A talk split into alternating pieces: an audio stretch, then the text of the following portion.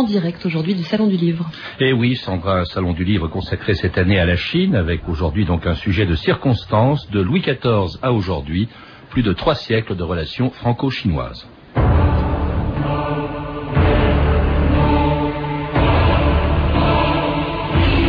Les Chinois, il y a 4000 ans, lorsque nous ne savions pas lire, savaient toutes les choses essentiellement utiles dont nous nous vantons aujourd'hui.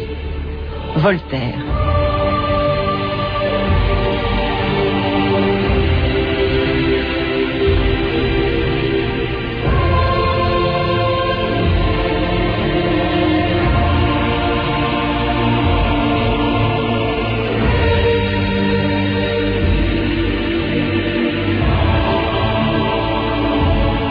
2000 ans d'histoire.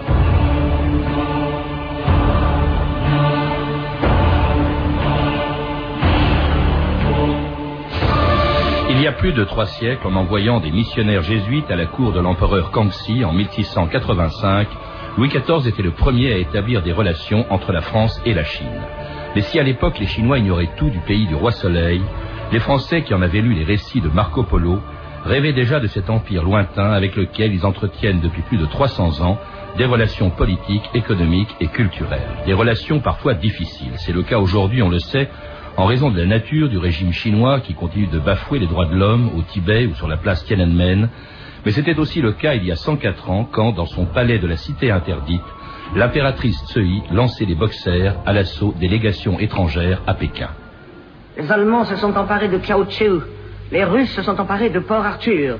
Les Français ont obtenu des concessions dans le Yunnan, le Guangxi et le Guangdong. Des bateaux de guerre étrangers occupent nos ports, des armées étrangères occupent nos forts, des financiers étrangers administrent nos banques. Des dieux étrangers troublent la paix des esprits de nos ancêtres. En raison des exigences impitoyables des puissances étrangères, nous vous conseillons d'une manière instante ainsi qu'à tous les autres résidents étrangers, de quitter Pékin dans les 24 heures. Et voilà Muriel Détry, bonjour. Alors c'était un extrait du film Les 55 jours de Pékin, la révolte des boxers contre la délégation étrangère à, Pékin, un moment qui est assez difficile évidemment dans les relations franco-chinoises, qui dure depuis longtemps dans, dans, un petit livre que vous venez d'écrire chez Gallimard Découverte, France-Chine, quand deux mondes se rencontrent. Vous vous rappelez qu'elles ont commencé sous Louis XIV, c'est-à-dire qu'on n'avait aucune relation avec la Chine avant? Alors, il n'y avait aucune relation d'État à État, euh, mais en fait, euh, la France était déjà euh, relativement bien informée de la Chine. Depuis le début du XVIe siècle, les missionnaires, enfin, les marchands étaient arrivés en Chine, aux portes de la Chine, du moins à Canton, avaient commencé d'établir des relations commerciales, et avec les marchands étaient arrivés les missionnaires européens. Mais il n'y avait pas donc de, de Français implantés en Chine. Et les missionnaires jésuites ont réussi, grâce à leur talent dans le domaine des sciences, et des techniques à se faire accueillir à la cour de l'empereur de Chine. Mais pourquoi soudain Louis XIV se met à vouloir avoir des relations avec la Chine? Et pourquoi est-ce qu'il envoie non pas des Alors à ce moment-là, donc ce sont les Portugais qui en fait dominent euh, le commerce avec la Chine et également les Portugais ont euh, euh, une sorte d'autorité donc qui leur a été accordée par le pape sur tous les missionnaires en Chine. Et Louis XIV, à l'instigation de son ministre Colbert puis de Louvois, donc entend développer le commerce français, le commerce maritime, et donc euh, pense euh, que les jésuites pourront être en quelque sorte des ambassadeurs, pourront euh, faire obtenir des avantages commerciaux à la France en pénétrant donc à la cour de l'empereur. Alors donc une mission qui était aussi religieuse et aussi, vous le soulignez, une mission scientifique. Les, jésuites apportent à la Chine, on sait que la Chine nous a apporté beaucoup de choses, on a entendu Voltaire en parler au tout début de l'émission, mais eux, ils apportent leur connaissance notamment en astronomie, vous insistez là-dessus. Alors oui, le moyen que les jésuites ont trouvé pour se faire accepter en Chine et, euh, euh, se rendre intéressant aux yeux euh, de l'empereur et de la cour, c'est de faire valoir leur avance dans le domaine scientifique et technique, dans le domaine de l'astronomie, de la cartographie, des mathématiques. Parce que vous dites que les Chinois découvrent grâce à eux l'endroit où se trouvait la France. Ils n'avaient aucune idée de ce que c'était la France. Alors oui, ils présentent à l'empereur des planisphères et ce qui est intéressant, c'est qu'ils font valoir que la France et la Chine occupent des positions symétriques aux deux extrémités du continent eurasien. Et donc ils font valoir euh, que euh, la France est un peu euh, l'Europe, enfin est un peu en Europe la même chose, occupe la même position que la Chine en Extrême-Orient. Alors on écoute la description que ces jésuites font de la Chine quand ils la découvrent trois siècles après Marco Polo, la revue de texte Stéphanie Duncan. Joseph de Prémar est un des premiers missionnaires envoyés par Louis XIV en Chine. En 1698, il débarque à Canton. La ville de Canton est plus grande que Paris, s'étonne-t-il. Les plus beaux quartiers ressemblent aux rues de la foire Saint-Germain. La plupart du peuple qui fourmille dans les rues sont de pauvres gens. Il y en a qui portent un vaste chapeau de paille d'une figure fort bizarre. Ah, ce qui est le plus déstabilisant pour ce jésuite, c'est la religion chinoise dont les bonzes ressemblent étrangement à des curés. Il n'y a pas de lieu, dit-il, où le démon ait mieux contrefait les saintes manières de la vraie Église. Les prêtres de Satan ont de longues robes qui ressemblent à celles des religieux d'Europe. En Joseph... Satan. Mais oui, mais oui, c'est ça. Hein. Alors Joseph de Prémar se rassure quand même, hein, comme il peut. Leur religion, dit-il, ne constitue qu'en des superstitions bizarres. En si bien que quand il arrive à Pékin, il n'a pas de doute sur le succès de sa mission. Ce qui nous donne une bien grande joie, dit-il, c'est que l'empereur favorise plus que jamais la religion chrétienne. Il dit que c'est la vraie loi. Et qui sait si le temps ne s'approche point où Dieu lui fera la grâce de l'embrasser lui-même. Ah, c'est ce qu'on appelle un vœu pieux. Hein. L'évangélisation de la Chine sera un échec. En revanche, l'empereur, c'est un malin. Lui, il va bien profiter des jésuites coincés à Pékin. Alors l'un d'eux, Matteo Ripa, décrit les salamalek auxquels les contraint l'étiquette. Dès que nous fûmes en, présence de l'empereur, nous marchâmes en hâte vers lui, les pieds joints et les bras le long du corps. Sur un signe, nous nous mîmes à genoux et nous prosternâmes trois fois. Alors à ce missionnaire, l'empereur donne l'ordre de peindre, de peindre des tableaux. Et pas ce qu'il veut, hein, mais ce que l'empereur veut.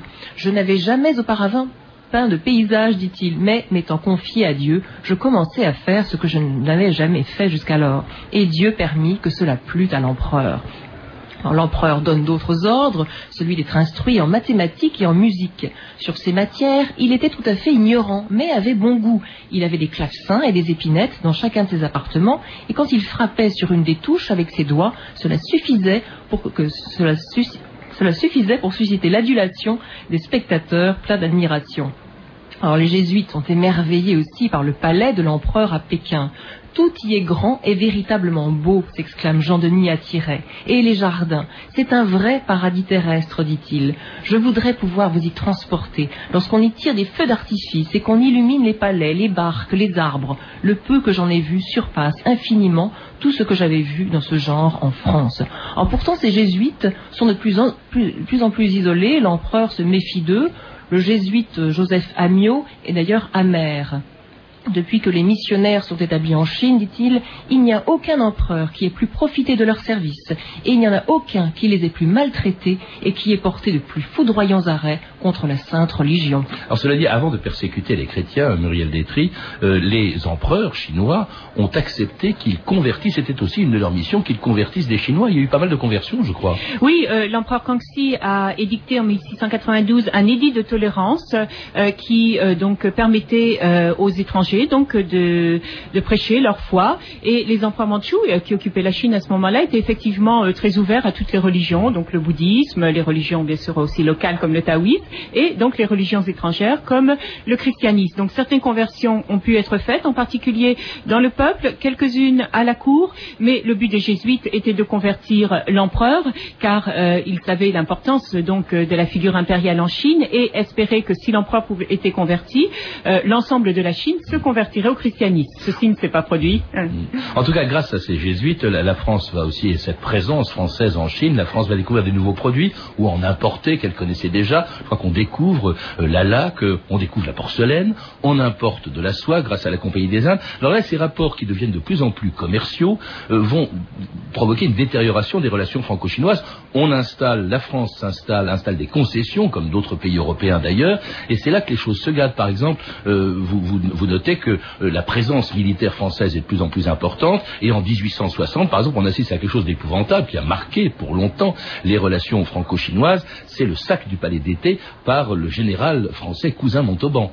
Oui, alors effectivement, la France euh, au XIXe siècle devient une grande puissance industrielle et, coloniale et euh, essaye de pénétrer le marché chinois et le fait par la force. Et donc il y a France et Anglais, Français et Anglais s'associent pour imposer à la Chine cette fois des accords commerciaux et des accords, euh, des traités diplomatiques avec la Chine. Qu'elle appelle les traités étant donné, inégaux, voilà, étant donné que la Chine résiste, n'a pas besoin de ces accords euh, commerciaux et ne reconnaît pas une euh, égalité euh, de droit aux autres États, euh, cela se fait donc par la force. Et le sac du palais d'été est un de ces effets, euh, et- de ces conséquences de ces conflits entre la France et la Chine. On a pillé des trésors, comme plus tard en 1900 on le fera dans la cité interdite à la suite de la révolte des Boxers. Et puis alors les relations franco-chinoises vont s'améliorer après la chute du régime impérial en, en 1911. Euh, la Chine passionne notamment les, écrivains, hein, particulièrement d'ailleurs les intellectuels de gauche au XXe siècle, fa- fascinés par l'agitation révolutionnaire en Chine, ce qui vaudra d'ailleurs à l'un d'entre eux le prix Goncourt 1933. Le prix Goncourt pour 1933 est décerné à Monsieur André Malraux pour son roman La condition humaine. J'ai essayé d'exprimer la seule chose qui me tienne à cœur et de montrer quelques images de la grandeur humaine. Dans les rangs des communistes chinois, écrasés, assassinés, jetés vivants dans les chaudières et détruits de toute façon, c'est pour ces morts que j'écris. Un Français de bonne mine rapportait de son voyage en Chine mille souvenirs très précieux sur le langage étrange de ses fils des. Il paraît qu'un jour de fête, il alla muni d'un interprète présenter ses vœux à trois mandarins avec lesquels il voulait bavarder un brin. À la porte, dès qu'il apparut, les trois mandarins jusque à terre s'inclinèrent en un profond salut et d'une même voix lui récitèrent Dingelingeling, oe, sensuele peccili, anche u, finge e winge wonge, ho wan po, ucheu cinta o, ucheu cinta o, e singer power dinge suche u, pei u, et toc, un point c'est tout. Cette allocution abstraite ayant paru claire à l'interprète, il dit simplement d'un ton pénétré, voici la traduction, l'on vous a dit, entrez. Quoi, c'est tout dit le français surpris, un seul mot traduit leur parabole. Leur croyant qu'ils n'avaient pas compris, les mandarins reprirent la parole. Tjuele benjili hanke u. Pinge bange winge wange Mo wang po. Uche o tsinta o Uche o tsinta o E singe pa o tinge tuche u Pei u. Et toc un point c'est tout Vous écoutez France Inter, 2000 ans d'histoire, en direct du Salon du Livre, aujourd'hui les relations franco-chinoises. Et c'était Ré Ventura et ses collégiens, les trois mandarins, une chanson de 1935, deux ans après que André Malraux ait reçu le prix Goncourt pour la condition humaine, le récit de la révolte euh, communiste de, de Canton, où d'ailleurs Malraux n'a jamais mis les pieds. En revanche, et vous le rappelez, c'est ça qui est intéressant dans votre livre, Muriel euh, Détry, c'est que vous ne parlez pas seulement des relations politiques ou économiques, mais aussi des relations culturelles et des relations humaines, parce qu'en même temps, alors qu'André Malraux ne va pas en Chine, enfin il a effleuré la Chine, en revanche, il y a beaucoup de Chinois qui s'installent en France dès le début du XXe siècle. Alors oui, parce que euh, euh, les Chinois ont commencé à s'intéresser à la culture occidentale de manière active à la fin du 19e siècle, ont traduit beaucoup d'œuvres occidentales et en particulier euh, ont découvert l'importance de la Révolution française et les notions des droits de l'homme, d'égalité, de liberté. Et donc la France va avoir euh, dans l'esprit des Chinois une image tout à fait positive et poussée par, enfin fascinée par cette image, beaucoup de jeunes Chinois dans les années, à la fin des années 1910 et dans les années 1920 Il y en a qui vont se rendre en pour la France guerre. Pour y faire des études et pour y travailler aussi et euh, vont être un peu déçus parfois par la réalité qu'ils vont découvrir et ce qui va amener, euh, les amener à souvent se politiser. C'est le cas de Teng Xiaoping, de Zhou Enlai qui finalement, euh, tout jeune, à l'âge de 20 ans, apprennent la lutte politique et syndicale en France même, France, avant de marxisme, retourner ouais, en Chine et de se retourner contre la France et les autres nations occidentales qui occupent à ce moment-là certaines villes chinoises. et, de participer à, à la révolution de, de 1949, l'arrivée de Mao Tse-tung en Chine. Et à partir de ce moment-là, la Chine se coupe totalement du monde occidental, dont la France. Plus personne à l'ouest, sauf l'Angleterre. hein, Alors l'Angleterre, oui, euh, a reconnu la Chine, mais en même temps, ça ne lui a rien apporté de positif et elle n'entretient pas de relations privilégiées avec la Chine malgré cette reconnaissance diplomatique. Elle voulait simplement qu'on évite Voilà. de lui piquer Hong Kong. C'était l'affaire ouais. de Hong Kong qui Oui, oui. motivait cette reconnaissance. Mais c'est ça, c'est la guerre froide. L'Amérique aussi refuse. Pour, pour l'Amérique, en fait, il n'y a que Formose. La Chine, c'est Formose, Voilà. c'est-à-dire le pays où s'est réfugié Chiang Kai-shek, et on refuse de parler, de reconnaître l'existence même de la Chine. Oui, et donc c'est le général de Gaulle qui, le premier, en 1964, va à la stupeur euh, générale, euh, donc euh, reconnaître officiellement la Chine, la République populaire de Chine. La République française a décidé de placer ses rapports avec la République populaire de Chine sur un plan normal, autrement dit diplomatique. Les deux gouvernements se sont accordés pour accomplir le nécessaire. Si aujourd'hui on note quelques réticences contre l'initiative française, même dans des pays qui lui ont montré le chemin, c'est sans doute parce que cette reconnaissance risque de faire de la France une future concurrente sur un marché de 700 millions d'hommes qui offre des débouchés innombrables.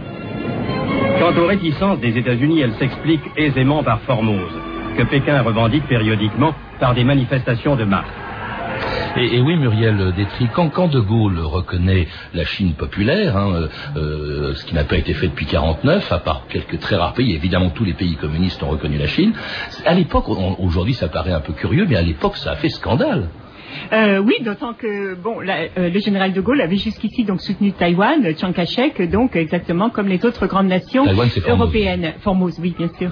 Euh, donc, ce- cela, cela dit, cette reconnaissance officielle ne va pas profiter à la France immédiatement. On est en effet dans- à l'époque de la décolonisation et la Chine soutient donc les nations qui se révoltent contre l'occupation française. Et juste deux ans après cette reconnaissance officielle, en 1966, est déclenchée en Chine la révolution culturelle qui va de nouveau donc euh, euh, faire quitter la Chine la plupart des diplomates, des résidents, des étudiants qui étaient arrivés en 1964. Cela dit, on l'a entendu dans l'archive à l'instant, euh, une des raisons pour le général de Gaulle, certes, c'est de montrer son indépendance vis-à-vis des États-Unis, c'est aussi de s'ouvrir au tiers-monde. Il peut le faire parce qu'en fait, la décolonisation, elle se termine au fond avec l'Algérie en 62, donc deux ans avant. Et puis, c'est aussi un intérêt commercial. On cherche à ouvrir la Chine aux produits français. Alors il y a déjà, oui, un certain pragmatisme de la part du général de Gaulle, peut-être aussi une Et certaine fascination pour euh, la personnalité de Mao Tse-tung, et on peut penser que Malraux, dont on a entendu la voix tout à l'heure, n'y est pas pour rien, car lui-même était fasciné par la révolution euh, chinoise. Alors il ne sera pas le seul, puisque à partir des années 60, donc les maoïstes, enfin, ceux qu'on a appelés les maoïstes, euh, vont eux-mêmes faire de la Chine révolutionnaire, donc le modèle de leurs propres revendications révolutionnaires. Et notamment à l'époque de la révolution culturelle, vous le disiez, c'était en 1966. Pékin, heure de la grande révolution culturelle prolétarienne. La décision en 16 points du comité central du Parti communiste chinois dit dans son article 3 Il faut mobiliser sans réserve les masses. Le mot d'ordre a été propagé de telle manière que le déferlement des jeunes gardes rouges sur la capitale finira par atteindre les dimensions du cataclysme de l'apprenti sorcier.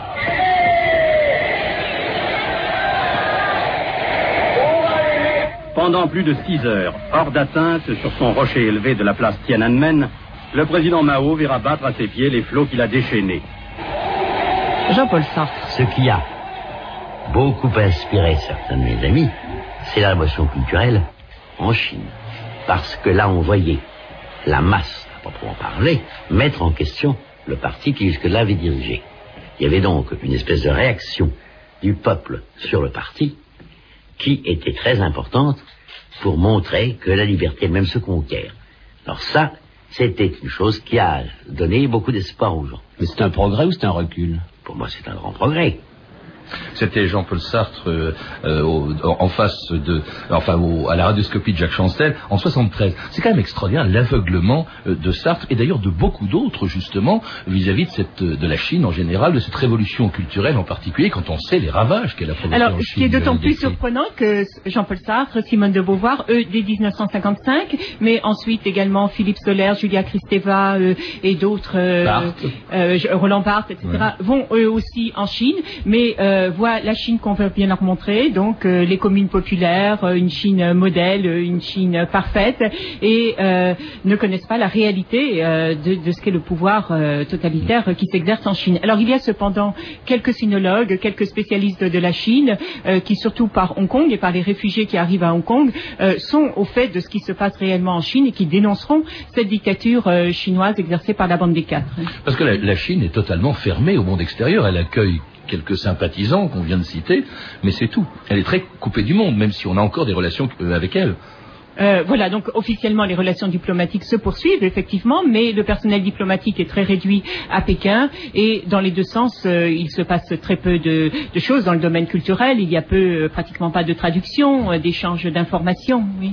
Alors le, le, grand tournant, en fait, c'est la mort de Mao Tse-tung en 76. À ce moment-là, euh, Muriel Détry, la Chine s'ouvre totalement à l'extérieur et c'est là que commence cette espèce de métissage culturel. Alors, Vous parlez beaucoup hein, dans votre livre, j'insiste là-dessus parce que c'est surtout les relations culturelles franco-chinoises, ça qui Alors effectivement, avec ce qu'on appelle le début de l'ère Deng Xiaoping euh, en 1978, euh, donc la Chine se libéralise, les frontières s'ouvrent et euh, beaucoup d'intellectuels, d'artistes vont dans les deux sens, de touristes aussi, donc aller de France en Chine, de Chine en France, et tout cela va entraîner une très grande créativité du point de vue, en particulier artistique.